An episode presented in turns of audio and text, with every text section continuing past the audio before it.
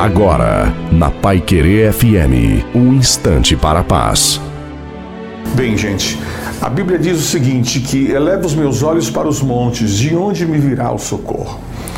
O lugar mais seguro que eles tinham na época eram os montes. E eles se sentiam seguros nas montanhas. Mas houve momentos que nem nas montanhas eles estavam seguros. E Deus está além da montanha. Então, se você olhar para frente, para cima, você vai fazer um exercício da fé, olhar para frente e para cima. E vai levantando os seus olhos e você vai olhar além dos montes, ou seja, além da sua segurança, além do seu porto seguro. E você vai passar a confiar em Deus.